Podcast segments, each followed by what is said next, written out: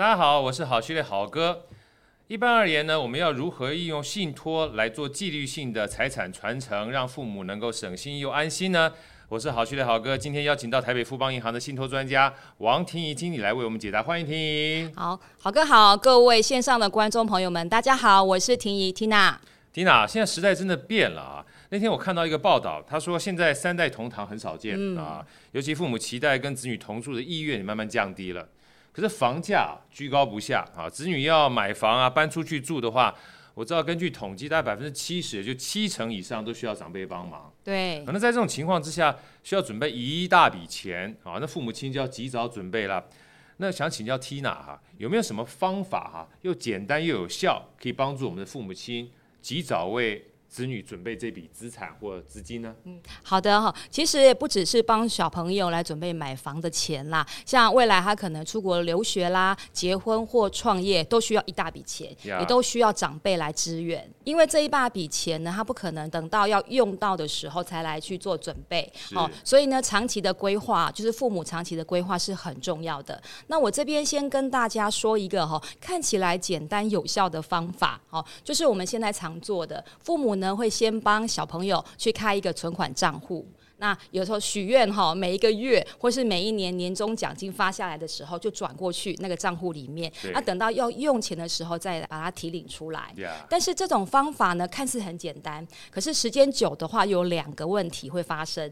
那第一个呢，就是做一半，做一半。一开始呢，父母很认真，每个月去存，可是呢，常常一忙就是工作啦，很忙，或是家事很忙，就忘了。那结果就变成有一顿没一顿的。然后呢，结果就是这个存钱的计划就中。断了，对，很容易中断。对对对，对没有错。那第二个问题就是什么？做半套，做半套。对，那因为有时候父母可能有急用，或是想要犒赏自己，这样可能要买一个 iPhone 手机啦，哈说，是要换新车。哎，他知道这个账户有钱，他就想说，哎，借用一下，是，他再还回去哈。可是呢，时间一久了之后呢，可能发生的现象就是，爸爸妈妈为他们存了，为小孩子来存两万块钱，可是自己就花了一万。真的、啊，对，就离那个目标啊越来越远了，那到最后可能就放弃了。真的，有的时候不是父母亲不愿意给、啊，是的。但回到人性啊，本善，这个善是散漫的善啊，是是是就是有的时候呢，基本上做一下你可能就断掉了，嗯嗯嗯，啊就没有办法，基本上就持久去做。对。那第二个呢，就是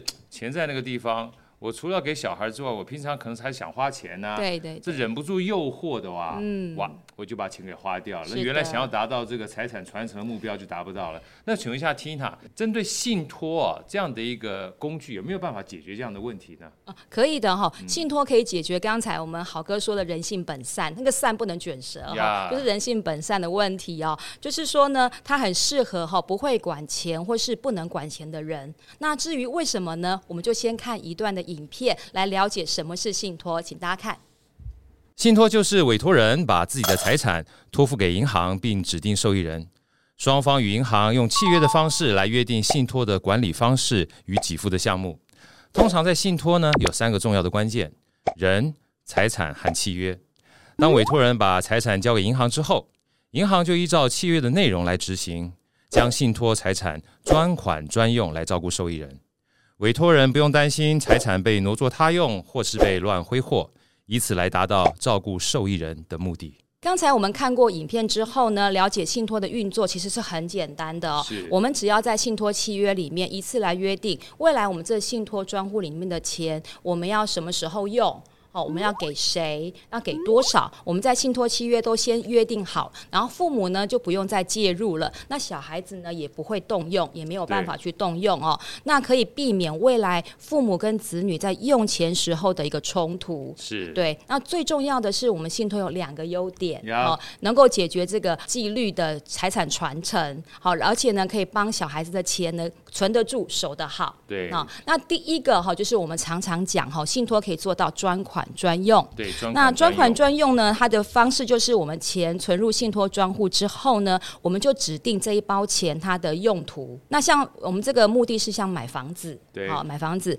而且呢，这个账户的钱呢是在一个独立的、由专业的银行去做管理哦。那我们也可以在透过这个账户清楚的了解我们的钱存够了没有？对。那第二个的好处呢，就是定额月存的方式哦。那定额月存呢，我们就是可以在信托契约里面约。约定，我们每一个月从父母的自己的存款账户里面自动扣款存入我们的信托账户里面。那父母呢也不用担心要每个月去汇款或转账，非常的简单。哇，这样基本上优点啊，可以看得出来，信托有两个非常重要的优点。第一个是类似安全锁、嗯、啊，什么叫安全锁呢？你针对你想要达到的目标的话，锁住，对，对不对？不要让钱除了这个目的之外就花掉，那这边很可惜啊，因为毕竟我们要。帮小孩买房的话，你这笔钱存下来就是为了买房的嘛。对。那第二个呢，钱这么大笔，它是一点一滴累积起来的，所以纪律变得很重要。所以信托呢，等于是一个提醒你，必须按照这个纪律才能够滴水穿石啊。对。基本上慢慢慢慢达到你的目的。那 Tina 针对这样的一个很好的方式啊。有没有办法举一个例子，让我们能够多了解一下，好不好？好的，那我就举一个哈新竹白先生的一个案子哦。那白先生是我们的客户，他是科技公司的高阶主管。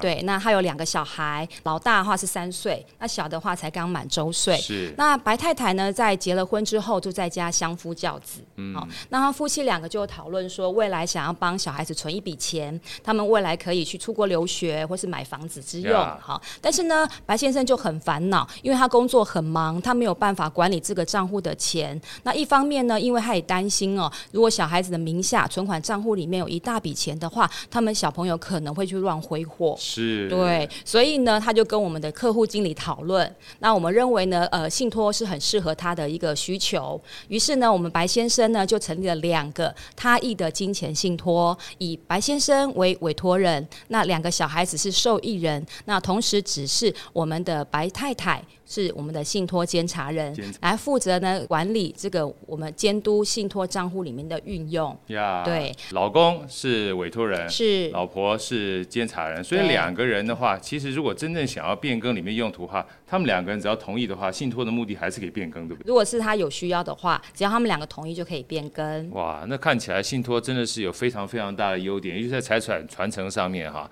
因为第一个，我们想说，一旦目标性要达到的话。本身信托可以把这目标给锁住，对。啊，基本上专款专用这件事情非常重要。